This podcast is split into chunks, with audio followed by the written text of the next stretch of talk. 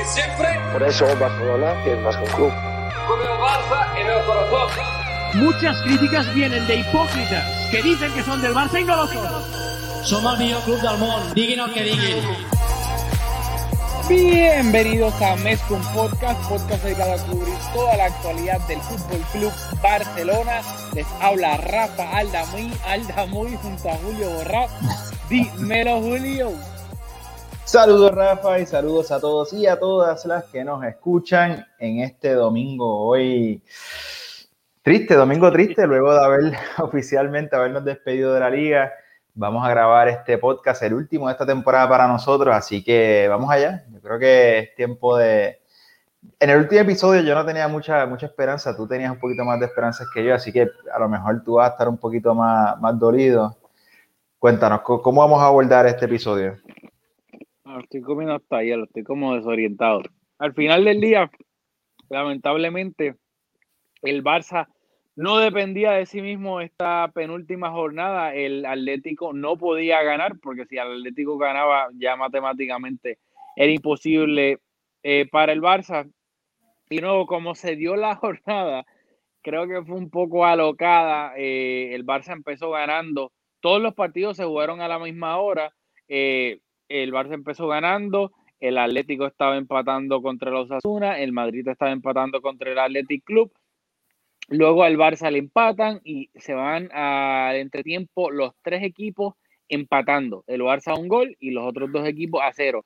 Y luego en la segunda mitad el Barça todavía sigue empatando. En el minuto setenta y pico el Madrid marca. Por ende el Madrid ahora está líder de la liga y tiene su futuro en sus propias manos. En el ochenta y pico...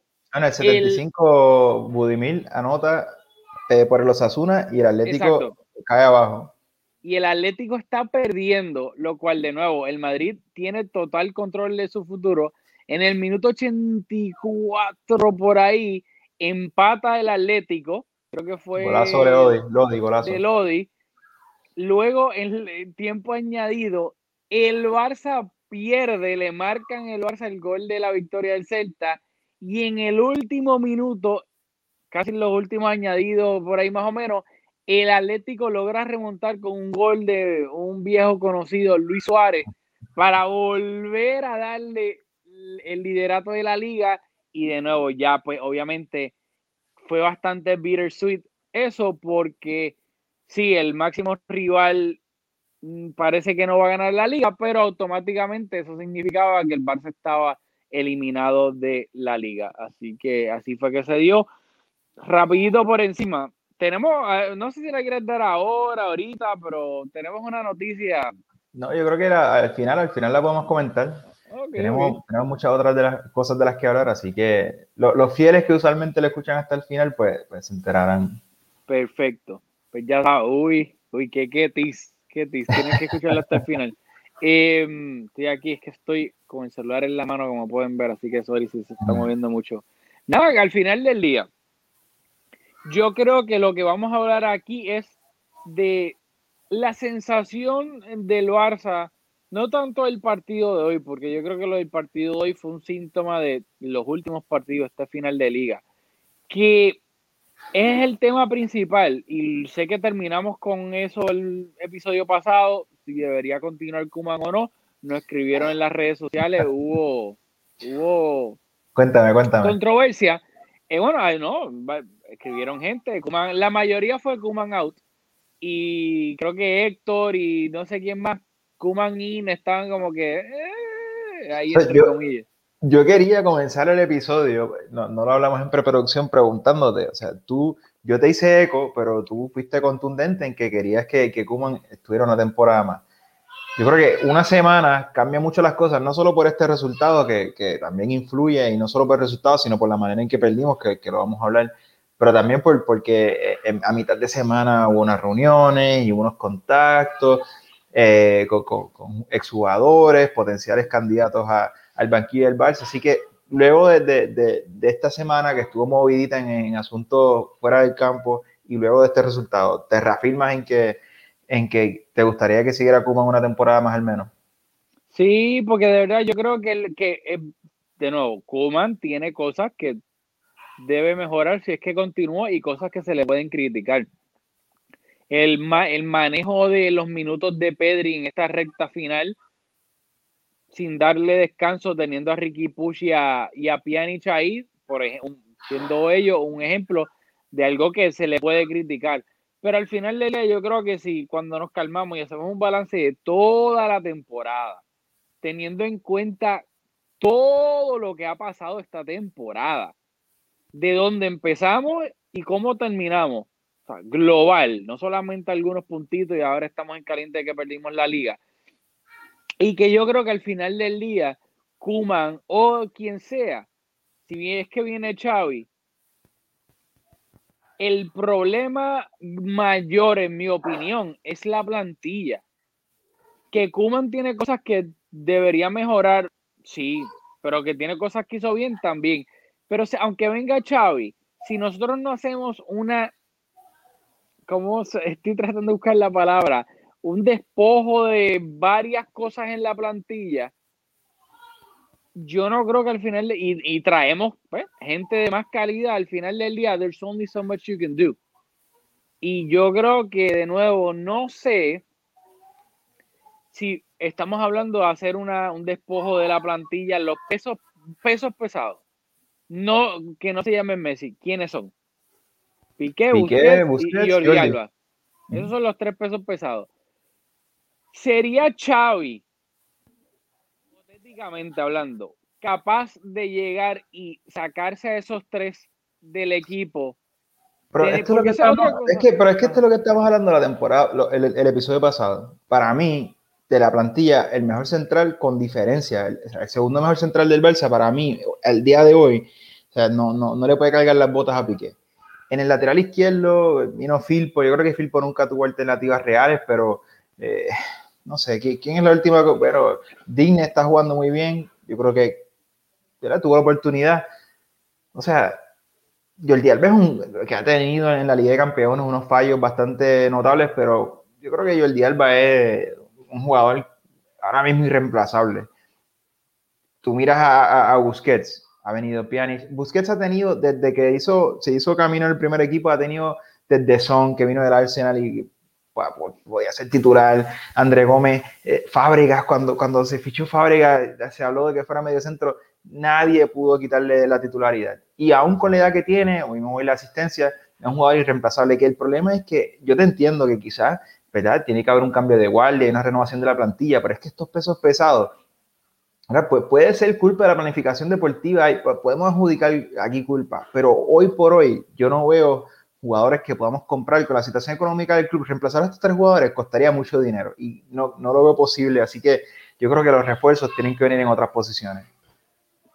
De hecho, pues, te, digo, antes de, continuar, Diego Salazar, que, que, bastante contra fiel, siempre está aquí con nosotros. Nosotros no anunciamos cuándo vamos a grabar el día ni la hora y, y aquí grabamos. Yo creo que tú lo pusiste en Twitter hoy. Eh, ¿Qué vamos a grabar? No, no, el, bueno, lo de Kuman in, Kuman out. Chico, no, pero que estamos grabando ahora mismo, lo que a veces tú lo pones. Whatever. Ah, no, no, pues, no, no, por eso que ya, pues estamos grabando en vivo, así que a Diego ya pues le mandamos un saludo que nos escribe al Dio Twitter con el episodio pasado haciendo ¿verdad? alusión a lo que dijiste de, Kuman y Kuman out que, que estuvo caliente. Eh, pues de nuevo, contestando lo, lo que me preguntaron, yo estoy de acuerdo que, por ejemplo, hoy y los últimos partidos Piqué se ha llevado muchísimas críticas por su rendimiento. Y yo estoy de acuerdo, pero es el problema que tú lo mencionaste el episodio pasado. En, gran parte, o, eh, tienen gran por ciento, gracias a Jordi Alba, a Busquets con su rendimiento desde, desde que empezamos a jugar con tres centrales, Busquets ha jugado increíble. Para ti desde antes, pero de nuevo, Piqué antes, obviamente, cuando ha, vuelto, hay que tener en cuenta que la edad y que volvió de una lesión. O sea, Piqué volvió de una lesión bien fuerte en la rodilla, vuelve, juega dos o tres partidos, se vuelve a lesionar y regresa como a las dos semanas que no. Piqué claramente no está físicamente bien. Y, y es ese dilema que tú dices de han sido gran parte de, sí es verdad, al final de temporada no han jugado bien, pero también gracias a ellos es que fueron parte vital de la Copa del Rey, de, de esta remontada en liga hasta obviamente los partidos finales. Así que es complicado y tú estás un poquito torn porque a la misma vez tú dices, sí, pero es lo que tú dices. ¿Quién ha sido el central que más, el segundo mejor central del Barça esta temporada? Para mí ha sido Araujo. Yo creo que, es que no, yo no sé si Araujo ha sido el peor, sin duda. Con diferencia, sí, sí. No, entre, entre, Araujo y Mingueza, yo creo que ¿quién es mejor entre Araujo y Mingueza? Pues Araujo. Pero en cuestión de, yo, creo que Mingueza ha jugado más partidos, eh, no sé. No he mencionado eso. Pero me refiero, no me refiero, no quiero entrar en un debate de Mingueza versus Araujo, sino que al final del día es, lo que tú dices de, tenemos nuestro central número uno y quién en esta temporada de no tomar, going back a lo que decía de Kuman, que hay que ser realistas de cómo se dio toda esta temporada. Cuando empezó la temporada, ¿quién te iba a decir a ti que nuestro, aparte de Piqué, nuestros otros dos mejores centrales iban a ser Araujo y Mingueza. Nadie se lo hubiese imaginado. Que, la, que Pedri iba a ser titular indiscutible en este equipo. Nadie, se lo hubiese imaginado. Ni que, ni que eh, Busquets, porque, porque, porque Pjanic se supone que, que, tuviera todos esos minutos de Busquets, así que en muchas posiciones, bastante sorpresa con, con la cantidad de minutos que acumularon muchos de los jugadores. Por eso, y al final del día, pues yo creo que, ese es el dilema y no es tan fácil como sacar a Guman o meter a, quien sea, porque por ejemplo, otra opción que estaban diciendo mucha gente era García Pimienta. Y volvemos a lo mismo. Una cosa es tú entrenar a chamaquitos en el B y hacerlo bien futbolísticamente hablando, tácticamente, que tengas mérito, que de nuevo, que hoy el Barça B perdió en penales de nuevo, pues, eh, pues estaban peleando a ascender a segunda división y perdieron en penales contra el Murcia. Pero a lo que voy con García Pimienta, una cosa es entrenar a jóvenes del filial y otra bestia completamente diferente, entrenar a Messi, a Piqué, a Jordi Alba, a Busquets y a todo, a a la primera plantilla con claro, Una, una cosa es la pizarra y el otro es el vestuario. Y eso, y eso que plantea, o sea, en, el asunto del vestuario, si, si, que lamentablemente para entrenar al Barça tiene igual o más peso que el asunto táctico de la pizarra, pues Kuman lo ha hecho yo creo que maravillosamente bien, porque es un jugador que, que, que es una leyenda del club. Yo no, o sea, no, no puedo presumir de, haberlo visto ni haber visto más de un partido completo, porque el partido completo que he visto varias veces el mismo, es la final.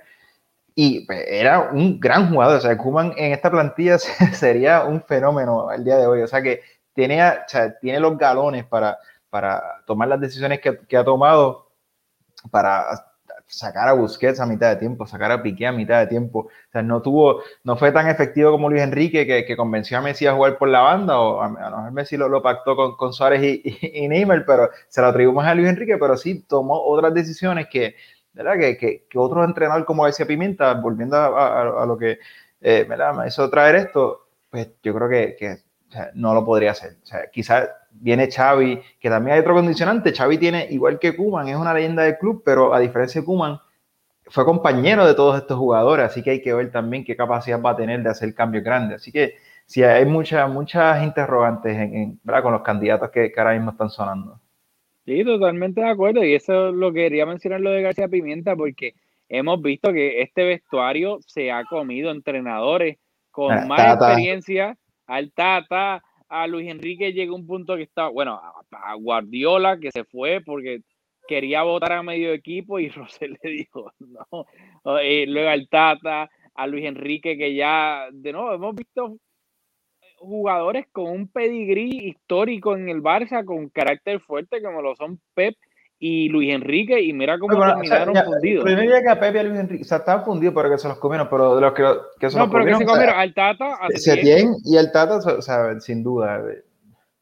Si tú traes a Jesús García Pimienta y se quedan Piqué, Busquets, Messi, Jordi Alba, va, es, es, difícil. Hasta un Dembélé que si se queda eh, de nuevo, no es lo mismo entrenar a jugadores del filial y para y eso en un Barça, un Madrid la pizarra es importantísima, pero tú saber manejar esas personalidades y esos egos también hay que tenerlo mucho en cuenta. Y si llega Xavi, es lo que tú dices. Hay que tener, hay que, hay que, hay que ver cómo hipotéticamente él manejaría esos pesos pesados, pero que también fueron compañeros de él.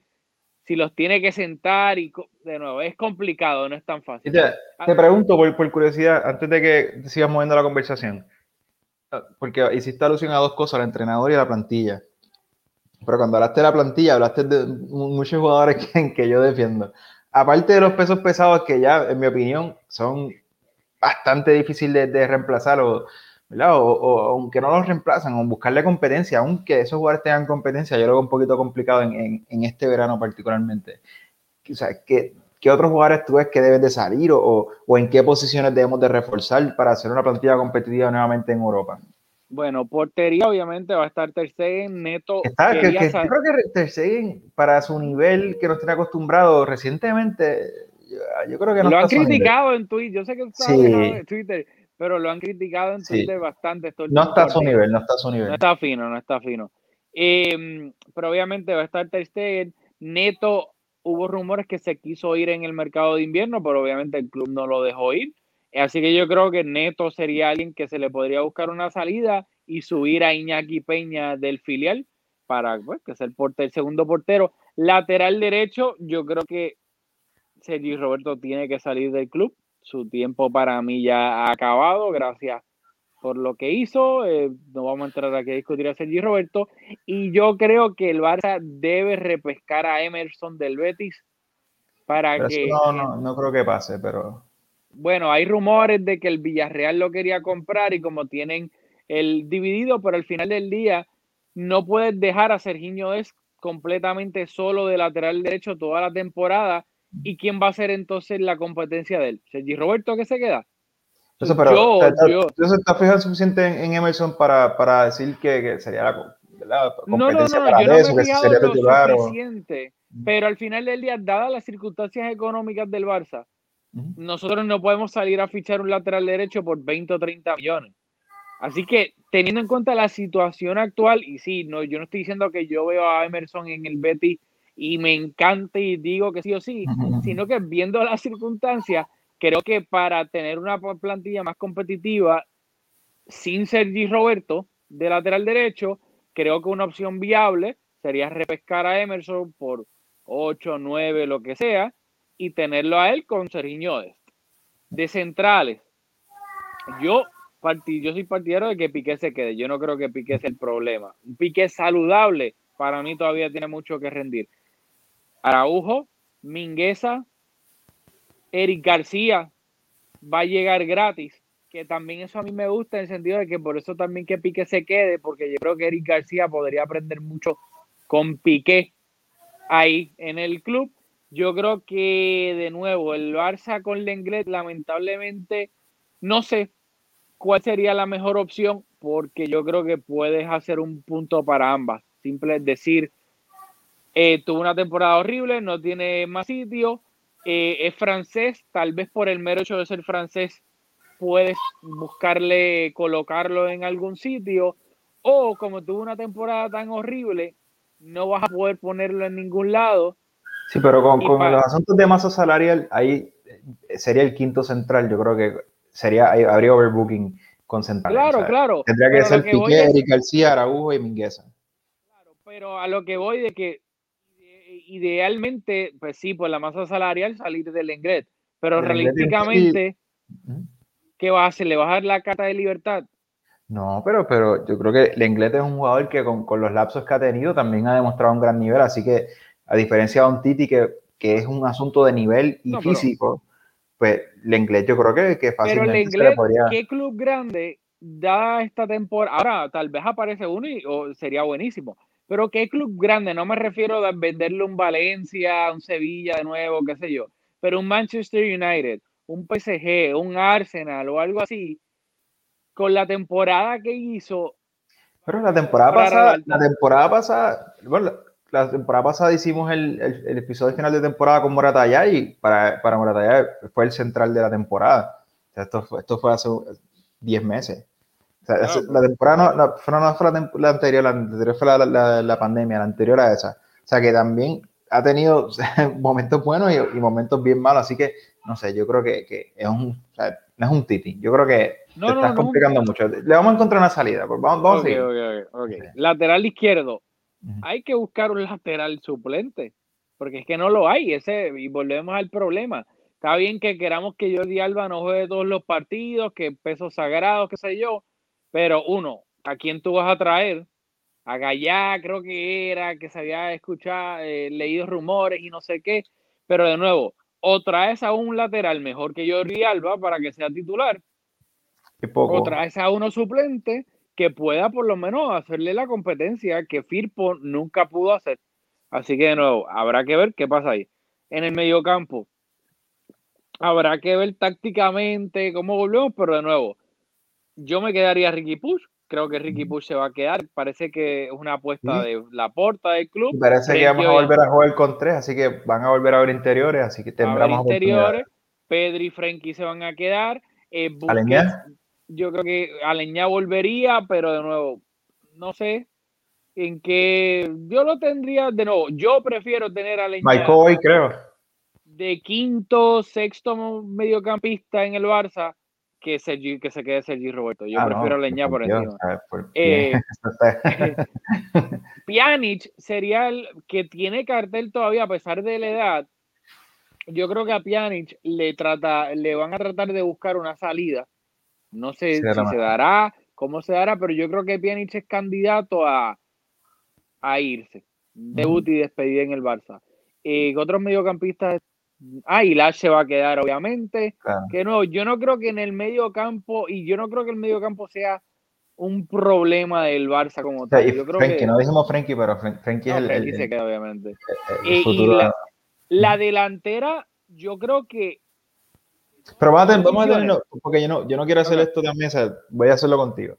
Yo creo que en el mediocampo, aunque, ¿verdad? Hablamos, o sea, Frenkie es el, el, eje del, del- proyecto entero, pero pensando en que a lo mejor en, el futuro se, se planteaba que, que a lo mejor iba a ser el, el- recambio de Busquets, yo no veo tan claro ya. Eh, yo creo que con, con la proyección que ha tenido ofensiva este, este, de un momento de la temporada para, para acá, yo creo que debería seguir jugando o sea, es un doble pivote con un poquito más de proyección, pero si volvemos a jugar con tres, de interior por derecha. Eso, para mí lo, lo tengo más claro que, que- que si jugara de medio centro. Así que a lo mejor un medio centro, que, que si volviéramos a jugar, si, si jugamos sin carrilero, tú eres de, la opinión de que Busquets lo tiene más complicado. Pues yo creo que quizás un medio centro que tenga un poquito más de recorrido, más joven, sería una prioridad. Y por el interior izquierdo, o sea, a mí me gusta mucho Ricky. Yo no creo que Ricky es para, para, para ser titular una temporada completa. Pedri, yo creo que también es un jugador con mucha proyección, pero yo no sé si, si a la edad de Pedri estamos para entregarle el interior izquierdo. Así que yo creo que hay una oportunidad para encontrar un jugador que quizás tenga un, un- poquito más de experiencia y, y que sea un jugador que, que de garantía, de rendimiento inmediato, o sea, que no con tanta proyección como otros jugadores como Yaich, como, como Ricky, igual que todavía, aunque no es tan joven, pues tiene, tiene bastante proyección porque no ha tenido tantas oportunidades en el primer equipo. Pero yo creo que, que eh, en el medio centro, para hacerle competencia a Busquets y interior izquierdo para hacerle competencia a Pedri, yo creo que hay dos oportunidades para, para encontrar jugadores en el, en el mercado. Estoy de acuerdo contigo en cuanto al análisis del, de las posibles oportunidades de mercado. Lo único que, pues, de nuevo, dadas las limitaciones económicas que hay, yo no creo que el Barça esté en una posición de buscar un lateral izquierdo, eh, un medio centro, un interior izquierdo, un delantero. Que yo te iba a comentar que Pero yo, pero- no, yo no le he visto, pero. Nico González del Barça B, de nuevo, yo no le he visto, pero todo lo renovaron ahora, lo anunciaron con bombos y platillos, etcétera, y lo están vendiendo. De nuevo, lo, y hago y recalco, la prensa lo está vendiendo como un futuro recambio de Busquets, que puede ser tal vez el suplente de Busquets, etcétera. Y yo digo que la prensa, porque la prensa La- la prensa vendía a decía que- Sergi que- Samper, Sí, y, y Artur como Iniesta. Y, y eh, Arturo era la prensa- no, no, no, no. Artur era Iniesta. Yo decía que era Xavi. Ay, ok, ok, ok, ok. Eh, Sí, sí, sí. Y no me acordaba que la prensa. Pero no. Sergi Samper, que lo vendieron como el futuro Busquets y Tú y yo lo vimos en vivo en el, en el mini estadio. a veces porque, porque, porque Gumbau lo, lo, sentó, pero sí. Ni en el B era titular. Ni el B. Por ende, de nuevo, quería traerlo para que esté en récord de que, pues, tal vez debido a la situación económica brutal que tenemos, terminemos con algo así de desesperado, de pues que sea el, entre comillas, él el suplente de Busquets. Em, pero te digo, y de nuevo, quiero avanzar, llevamos, no llevamos tanto tiempo, llevamos 25 minutos. Y queremos hablar un poquito del partido de aunque sea, aunque sea un poquito. Pero si miramos la temporada que viene, ¿verdad? Y, miramos ya la línea de defensa, hablamos, a lo mejor no hay, mucho cambio. Aparte de Eric García, creo que quizás sería el jugador de más impacto ahí, pero ahí está Araujo, que, whatever. En el medio, si tú miras que vamos a comenzar la temporada que viene con Busquets, Pedri y, y Frenkie, yo no sé si ese medio son tres grandes jugadores en tres etapas diferentes de su carrera, pero yo no sé si es suficiente para competir en Europa. Yo no, no, no. Así que yo creo que ahí debería de, haber una incorporación. Con Busquets, lamentable, de nuevo, yo creo que volvemos aquí al, al, debate. Con Busquets y un Busquets arropado, yo creo que nos da para competir en la liga. Pero un bus, con el Busquets actual, obviamente, a la edad que tiene, no, yo no, el Barça, en mi opinión, no puede, no puede aspirar a, ganar la Champions cuando de momento tiene que retroceder y ya obviamente las piernas no están iguales y está tratando de correr detrás de un Neymar, un Mbappé, etcétera. Yo no creo, Salah, Mané, lo que sea. Em, vamos a la delantera. Ahora sí. Mm. Yo creo que de las tres líneas, la que más incógnitas tiene es la delantera. Porque ahora mismo, si tú me pones a apostar, el único que yo el único delantero de todos que yo creo que va a estar 100% la temporada que viene es Ansu Fati, que está lesionado. Pero literalmente tú, todos los delanteros, que no estén en el Barça la temporada que viene. Messi, técnicamente, parece que todo parece indicar que se va a quedar, que va a llegar el Kun, pero técnicamente Messi se podría ir. Coutinho lo vamos a tratar de, vender hasta por 40, 30 millones, lo que sea. Griezmann tiene cartel y puede que aprovechemos que tuvo una buena temporada para un, buen fin de temporada. fin de temporada. Braithwaite, delantero suplente, que si llega de Pai también, fuera y vamos a tratar de buscarle una salida. Dembélé, Dembélé, último año de contrato que si no renueva y hay rumores de que no quiere renovar por menos dinero, entendible. Habrá que buscarle una salida. Trincao llegó, no, a ti a mí nos gusta, etcétera, pero si tal vez por la situación delicada del club se encuentra una salida para recuperar ese dinero y poder subir a un collado del Barça B, que son jugadores un poco similares, extremos zurdos, rápidos, etcétera, también podría tener una salida. Eh, yo creo que ya no se me quedó ningún otro delantero del, equipo. Así que, literalmente, con excepción de Ansu Fati, que yo puedo apostar 100%, obviamente va a estar en el Barça, el resto, la mayoría puede que fácilmente no esté en la temporada que viene. De acuerdo, yo, yo parto de la premisa, yo aquí voy a ser optimista, que va a ser Ansu y Messi, van no solo van a estar, sino que van a ser los dos titulares ahí entra el, el, otro asunto de si jugará de 9 o si jugará por la banda izquierda. Y eso obviamente pues, va a condicionar el, resto de los movimientos de, de, eh, oficinas del club, porque entonces hay que decidir si se busca un 9, o obviamente el Kun se habla de, que podría llegar. Yo no, no, en esta etapa de su carrera, yo no, sé si para ser titular, pero, pero es mucho mejor que que el Kun al día de hoy, con lo que vimos de Ansu al principio de la temporada, ese Ansu es mejor que, que el Kun de, de, ahora y, y con el Kun no se puede contar por la lesión. Así que hay que ver, depende del entrenador que llegue, partiendo de la premisa que Kuman no va a estar, por dónde va a jugar Ansu. Entonces ahí hay que ver si ahí habría un hueco por la izquierda, porque por la derecha, eh, pues, de nuevo, yo no creo que, que Messi parta, a lo mejor parte de la derecha, pero no, no va a llenar ese, ese rol, así que eso es un problema para el entrenador, pero hablando de la plantilla, tendría que llegar, yo, yo creo que saldría Dembélé por la, situación, por la situación contractual, tendríamos que venderlo porque luego de esa gran inversión, pues no, que se fuera gratis sería un descalabro, tendríamos que venderlo sí o sí. Y pues, eh, Coutinho, Coutinho no cuento con él tampoco. Y pues, no, nos falta, sin duda, o sea, nos falta, eh, eh, nos falta un delantero. Eh, un delantero titular. Sí, y otra cosa que quería añadir, que de nuevo hay que tener en cuenta que Ansu Fati estaba, volvería de casi un año completo fuera por esa, esa operación en el menisco que... Que a lo mejor ni estaría para el principio de la temporada. Exactamente, que si todo va bien y, y yo creo que llegaría, pero a lo que voy es que planear una temporada entera con un niño de 18 años que está volviendo de una lesión seria, un año fuera de menisco, espera, partiendo de la premisa que esté a principio de temporada, pero yo a lo que me refiero más bien es durante el transcurso de la temporada que manejarle la rodilla, ¿me entiendes? Que no vaya a jugar todos los partidos. Por, eso digo que la clave aquí es, ¿verdad? llegue quien llegue, por dónde va a jugar, porque si juega de 9, donde lo ha hecho por el momento, pues ahí con entre él y Agüero, pues te lo tiene bastante cubierto. Si va a empezar de extremo izquierdo, pues Dembélé, partiendo de la premisa que Dembélé no va a estar ni Grisman, pues no hay nadie, o sea, pues Trincado no lo puede hacer. No sé si habría, tendría que llegar un extremo por izquierda.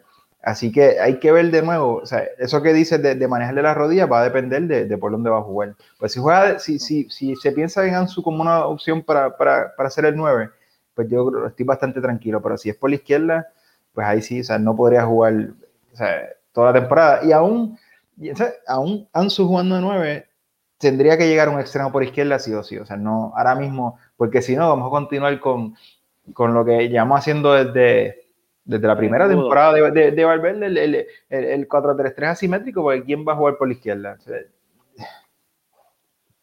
pero es que yo creo que el 4-3-3 asimétrico, lamentablemente, si Messi se queda, va a estar. Porque, aunque pero, pero si Messi se... Ya, pero si Messi, el, el, asimétrico tiene que ser Messi tirándose para el medio, pero si, si, si, si, si no hay nadie, o sea, que si, si voy a pedir y extremo, o sea, ¿quién? O sea, no pueden haber, no podemos jugar sin extremo. Y partiendo de la premisa que Messi va a ser uno, que no va a hacer ese rol de extremo, que, ¿verdad? que de esto, sea quien sea que sea titular por la derecha, pues tendrá que tener un poquito más de proyección contra el, el extremo. tiene que haber un extremo por la izquierda. no, podemos pero a eso es lo que voy, que no, que siempre que esté Messi, vamos a tener un si jugamos con un 4-3-3, siempre va a ser asimétrico porque Messi nunca va a estar en la banda. Y a menos que Messi juegue de 9 y tengamos dos extremos puros de Dembélé y Ansu Fati y eso no va a pasar. Es probable que venga el Kun y el Kun va a estar jugando de nueve, Messi de nuevo merodeando siendo ese falso extremo, así que ya ahí tenemos el 4-3-3 asimétrico, eh, lamentablemente.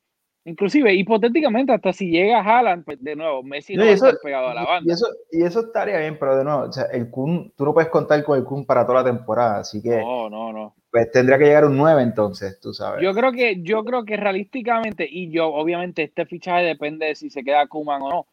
El de Depay, yo creo que ese sería el otro. Es que Depay tampoco puede ser eh, sin, una temporada jugando con, Ansu por el extremo izquierdo Messi partiendo a la derecha y, y el Kun y Depay, y Depay, y Depay es un, un pedido de, de, Kuman. O sea, vamos, hay que olvidarnos, si Kuman no está, hay que olvidarnos de Depay y de Wijnaldum y, y de todos estos jugadores que se asociaron con él.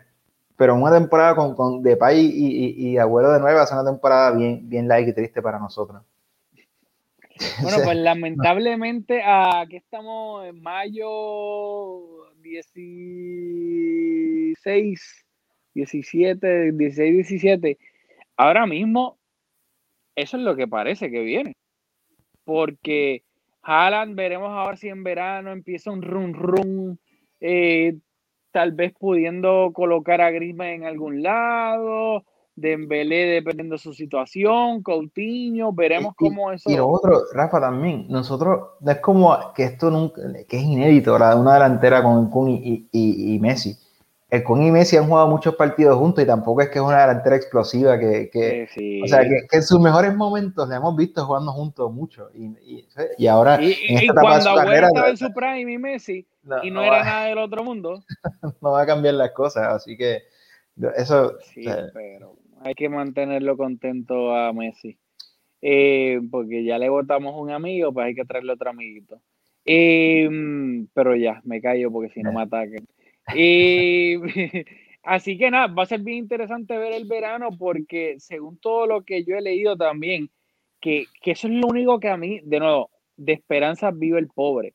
Y de lo que yo me aferro es que por lo menos claramente periodistas con buena información cercana al Barça han informado que Haaland es la porta está obsesionado con tratar de fichar a Haaland. Obviamente sabemos todas las limitaciones económicas, etcétera, pero de que por lo menos eso me da un poquito de, de satisfacción en el sentido de que claramente es algo que, está en el, en, el, en el plato de la porta.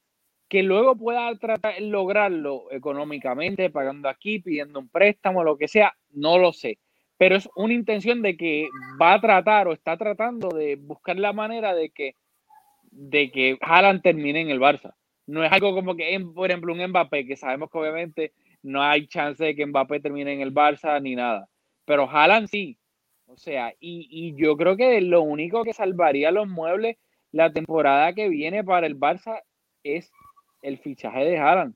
Si nosotros no fichamos a Haaland y terminamos con Depay y, y el Kun, tú lo acabas de decir, eso cero ilusión y, y, tristísimo. De acuerdo, de acuerdo. ¿Quieres pasar a hablar un poquito del partido de hoy? Eh, sí, rapidito, pues me estoy hasta quedando sin batería aquí en el, en el celular, así que para ir wrapping up rápido. Nada, el partido de hoy a mí lo que me, me, de nuevo, yo vi los mismos problemas de esta temporada, del final de la pasada, una primera mitad donde para mí el Barça jugó bien y pudo sentenciar el, Rafa, no me pompea así, estoy a punto de comprarme una rookie de Haaland. eh, Santo, cómpratela, tenemos que hablar después porque tengo unas tarjetitas ahí que tengo que vender. Necesito dinero, cash, líquido. Este, pero de nuevo, una, una primera mitad que si el Barça tiene un delantero centro de élite, esa primera mitad, el Barça tal vez le meten el gol que le meten, pero se va al entretiempo ganando 3-1. Y es la misma, la, la única que tuvo el Celta en la primera mitad, la metió y el Barça que estaba creando oportunidades. Messi tuvo como tres o cuatro. Y de nuevo, se trata, yo lo que vi fue eso. La primera mitad, los mismos problemas de siempre. Y ya la segunda fue, eso fue la que me decepcionó.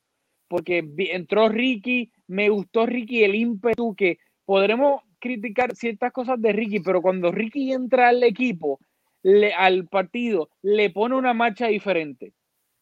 Eh, eh, o sea, se ve el ímpetu, cómo empieza a tocar el balón, eh, a moverlo más rápido. Podremos hablar de lo si hace esto bien, si defensivamente esto y lo otro, pero claramente cuando Ricky entra al campo, para mí él se nota del cielo a la tierra la velocidad que le pone a todo. El Barça. Pero yo creo que una, una, velocidad en el toque, pero yo, yo creo que él como que retiene, no, no retiene el, a veces retiene el balón y yo creo que las decisiones que toma en el pase, a veces hasta me pareció hoy que por momentos el equipo como que lo, como que lo resentí un poco, como que, como que el equipo quería ir a un ritmo y, Ricky es un jugador que, que le pone su, su, su, propio, como dice, entra y se, se, se siente la, la, la, diferencia porque es un jugador que, que, participa mucho, que toca mucho el balón, pero por momentos me parecía que, que desentonaba un poco con que estaba en su propia onda y el equipo en otra onda claro, tal vez, pero tal vez eso es bueno. A veces se veía como que tocando a un lado y, y, y, y, otro jugador como, como haciendo muecas o, o, dejaba de hacer una carrera porque... No, Tal vez eso es algo que el equipo necesita, que lo agarren y los amaquen. Estamos tan mal acostumbrados a estar jugando al, al, al run run, al, al suavecito, la toca Grisman como bailarín para atrás, la toca Messi un chispito, Jordi Alba la devuelve, este, y, de nuevo, sí, yo, yo, estoy de acuerdo de que se puede resentir el resto del equipo que tal vez Ricky entra y, es como que, mira, wow, wow, cálmate, vos, está, cógelo más suavecito.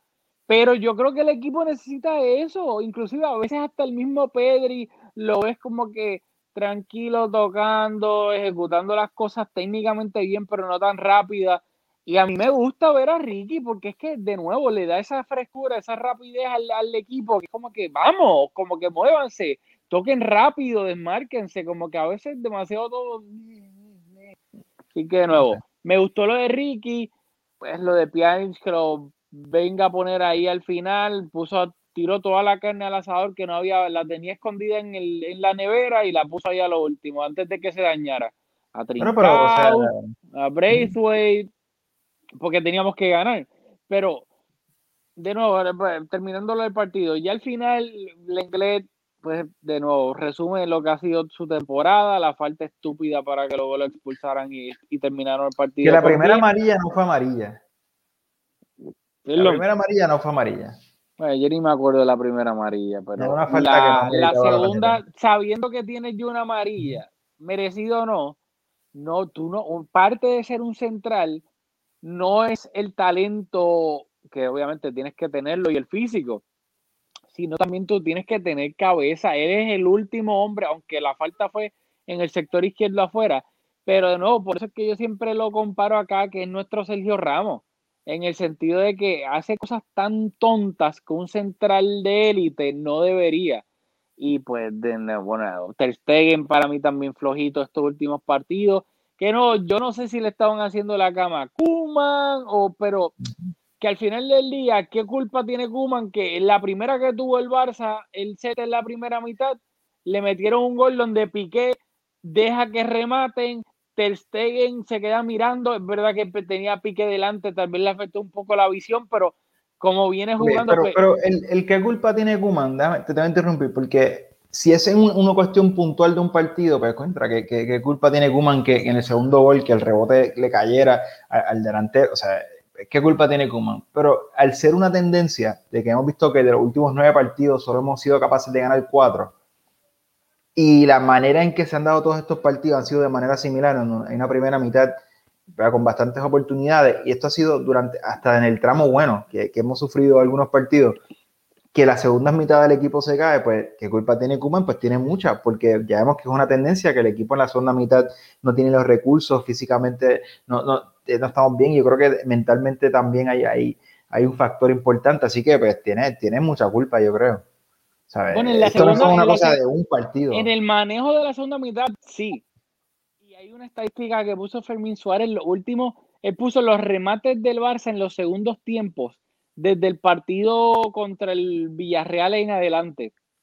El Barça, en casi todos los partidos en la segunda mitad, yo creo que ha rematado, en cada partido remató como, hubo unos que ni remató, otros que remató una vez, otros que remató dos veces en la segunda, o sea, una estadística horripilante, que pues por X o Y razón se cae, pero en las primeras mitades, que de nuevo, sí, podemos hablar lo bueno y lo malo, las primeras mitades que simplemente no tenemos un gol. Si Messi no mete un gol, nadie hace, nadie tiene gol. Griezmann no, no, obviamente eso no es su rol. Griezmann en X o Y partido aparece y mete goles, pero él no es un 9. Por ende, si Messi no aparece, no hay nadie que haga absolutamente nada al final del día, aquí podemos estar hablando de la defensa, que si esto, que si lo otro. Las segundas mitades de Kuman, que estoy de acuerdo que tiene que hacer algo, porque claramente el equipo se cae en las segundas mitades, pero si el Barça tiene un goleador en las primeras mitades, resuelve la mayoría de los partidos, y luego tal vez aquí no estamos hablando de la deficiencia de Kuman al no agitar el equipo en la segunda mitad, o tal vez no estamos hablando de la defensa, porque lo que comentamos en el episodio pasado, es un partido que ganamos 5-3 o 5-2 y, y nadie habla del error de Mingueza o del Inglés, porque de nuevo la gente resultadista, lo quieran admitir o no, y pues de nuevo yo creo que al final del día sí que el Barça tiene que arreglar X posición, reforzar otra posición, sin duda alguna, pero lo fácil es sacar a la defensa y al final del día es la defensa es un trabajo colectivo. Que eso es lo que sí, los que salen en la foto son Ter Stegen, Piqué, Araujo, Mingueza y puede que ellos cometan errores, no estoy diciendo que no, Lenglet sin duda alguna, pero cómo un equipo defiende, yo creo que es algo que se pierde en el sentido de que en el análisis de que también el mediocampo tiene que ver mucho cómo el equipo defiende, los delanteros también, que al final del día el análisis llanito y fácil es apuntar a la defensa. Mientras que yo creo que el análisis más profundo es analizar cómo se, se defiende eh, en equipo. De acuerdo, Ya, ¿no? Yo solo- bastante. No, sobre el partido, yo lo único que quería decir, y tú lo tocaste, sobre que el equipo no parecía estar jugando para Kuman y, y en un partido en donde te juegas la vida en la liga, yo creo que la imagen que dejó el club cuando al final del partido contra, contra un Celta que tenía jugadores ¿verdad? bastante talentosos, pero al final del partido era un partido de ida y vuelta. O sea, incluso an- antes del, del- del gol de la derrota, cuando el partido estaba en empate, era un, un partido abierto donde cualquier equipo, ¿verdad? los dos equipos tuvieron oportunidad de ganar.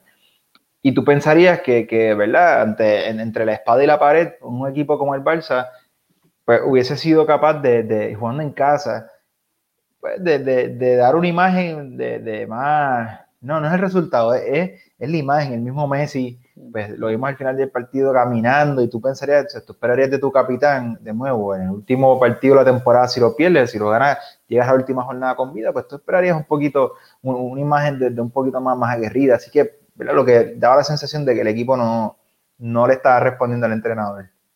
Y, y que, y que estaba vivo. ¿Tú te imaginas que el Atlético hubiese perdido y nosotros hubiésemos desperdiciado otra oportunidad? Que literalmente eso hubiese sido lo que hasta cierto punto dentro de todo me alegro que el Atlético haya ganado por lo que significa por lo del Madrid, pero también porque haber desperdiciado ni siquiera contra el Granada, ni siquiera contra el Atlético, ni el clásico que perdimos también, sino que la liga se nos hubiese ido en los últimos dos partidos por haber empatado contra el Levante y por haber empatado contra el Celta en el Camp Nou. Hipotéticamente, si el Barça ganaba esos dos partidos, estaba peleando hasta lo último.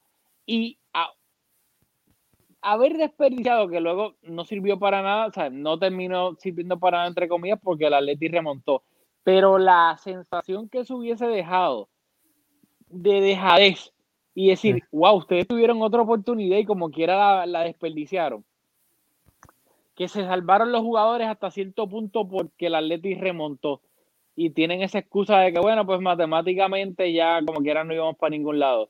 Pero sí, ¿sabes? Fue un equipo, no se reveló en ningún momento, creyó matemáticamente todavía había chance y quedaba otra jornada. Como que, que tú, no, no, No, y que el equipo sabía, el, el equipo, el- o sea, el equipo, estoy seguro que, que sabían durante el partido, alguien les estaba comunicando que, que el Atlético pues estaba bajo en el marcador, eh, o sea, que, que ¿verdad? uno pensaría que, que al, al conocer eso, que estoy seguro que lo sabían, pues tú hubieses visto otra imagen, otro ímpetu, pero no, eso no fue lo que vimos hoy. Bueno, pues lamentablemente me metí por el hielo a la boca sin querer. Lame- Lamentablemente, ya matemáticamente estamos eliminados.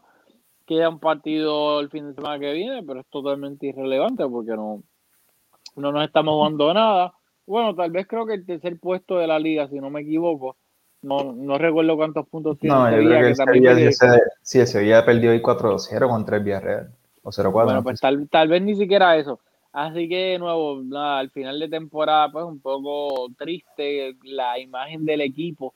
Eh, estos últimos partidos, eh, no sé si tienes algo más que añadir de final de temporada, el hashtag, el mensaje para los que están acá hasta el final, lo que tú quieras para ir terminando, porque me queda como 10% de batería. Ah, 10% nos da para cerrar.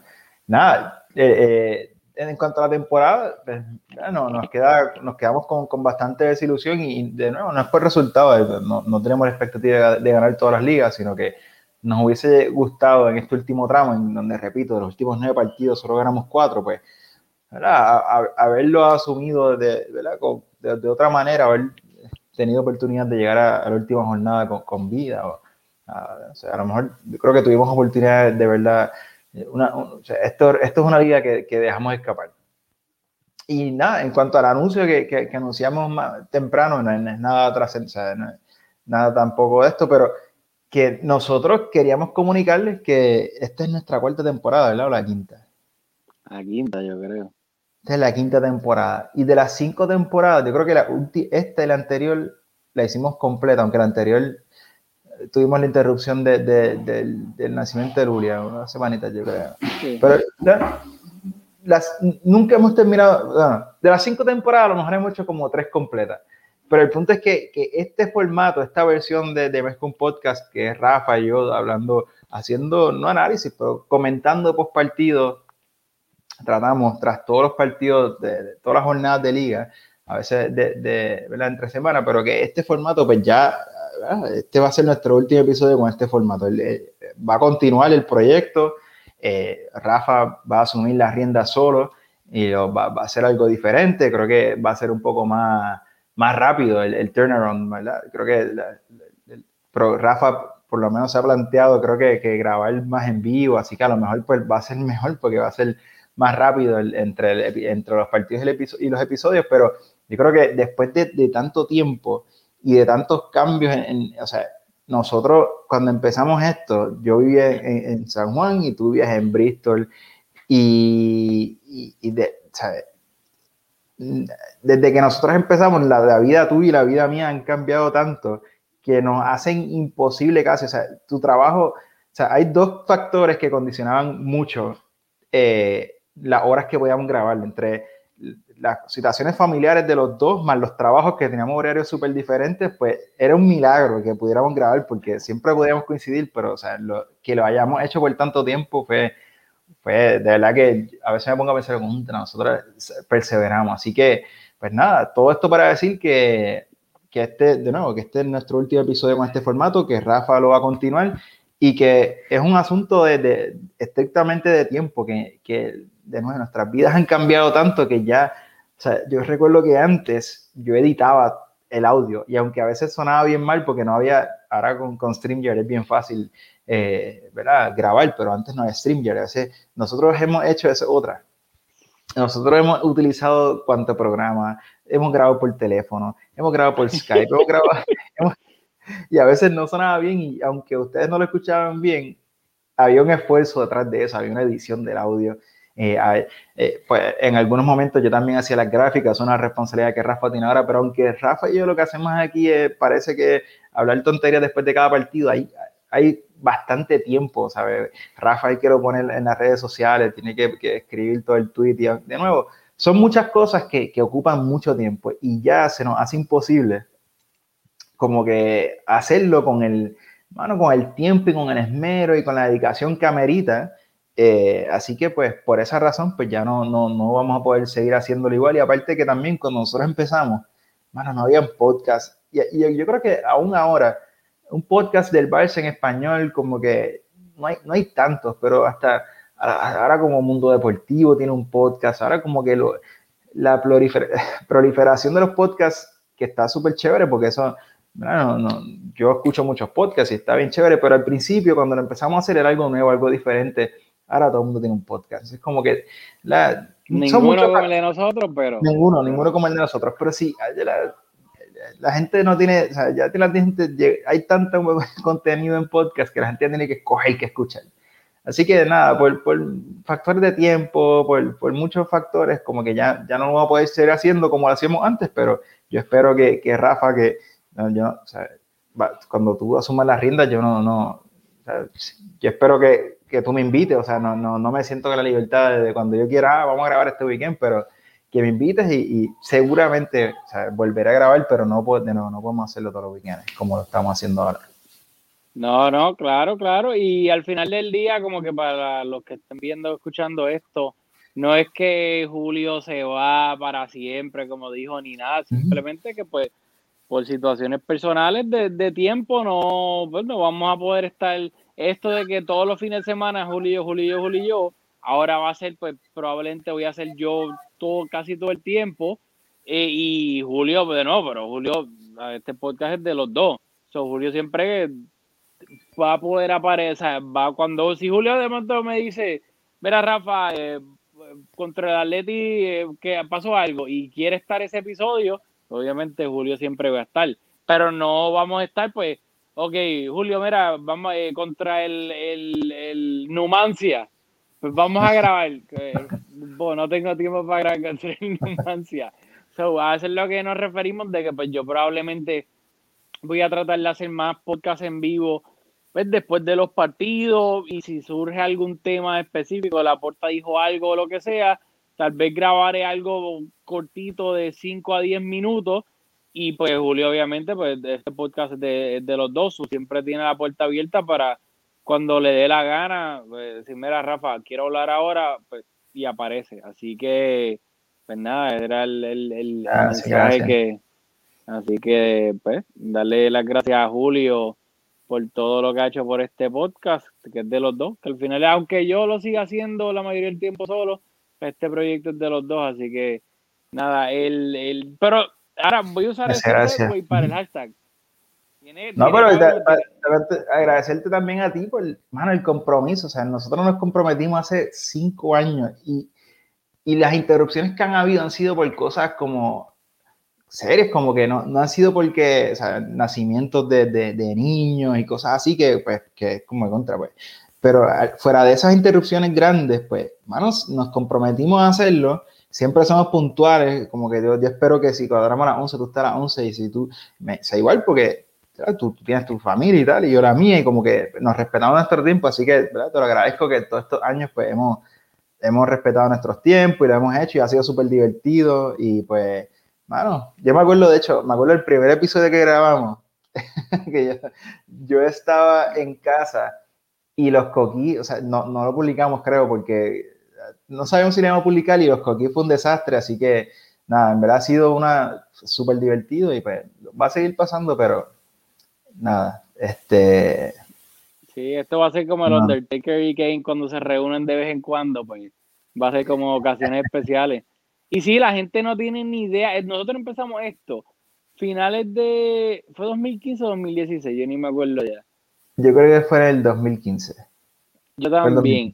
Y, y durante los cinco años y pico que hemos grabado, han pasado tantas cosas, mudanza, nacimiento, casarse, viajes, huracanes, terremotos, protestas, como que literalmente ha pasado tantas cosas que nosotros hemos tenido que bregar around it, de que de nuevo varias mudanzas que las personas que se han mudado saben todo lo que conlleva una mudanza y etcétera, que ha sido de verdad un reto bien brutal y yo creo que dentro de todo pues hemos sido bastante, ¿sabes? Nos hemos mantenido, hemos durado bastante bregando con todo, que no, la gente piensa que este es un botoncito y aquí hablamos y ya, y es, no estamos diciendo que sea difícil, pero consume tiempo.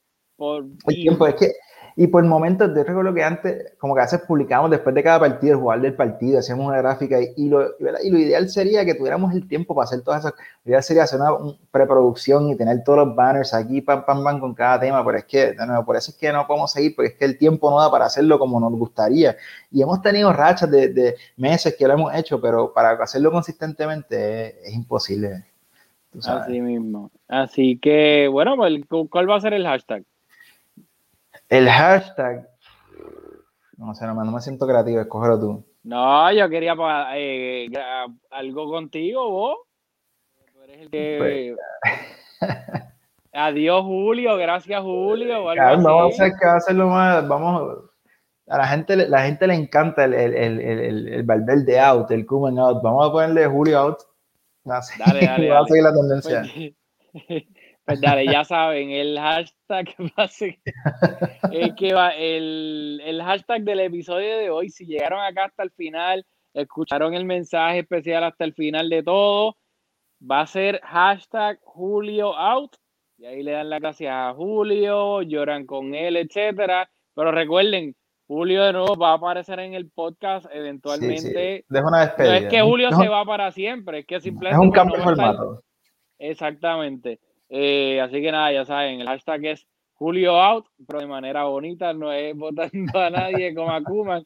Así que si lo escucharon hasta el final, pues nos comentan en Twitter, recuerden el Twitter de Mescu Podcast, ahí nos comentan lo que sea del partido de esto, simplemente incluyan el hashtag para saber que lo escucharon hasta el final.